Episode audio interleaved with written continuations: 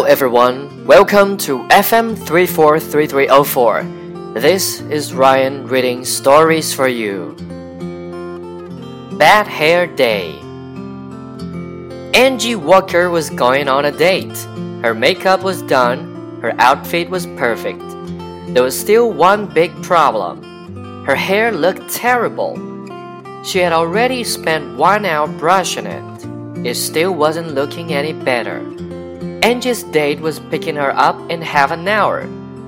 I don't know what to do, she screamed to her mother. Try curling it, suggested her mother. Angie turned on the straightener and wrapped her hair around it. Suddenly, she smelled something nasty. Her hair was burning. As she pulled the straightener away, a big chunk of hair fell off.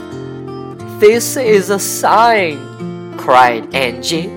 I'm canceling my date.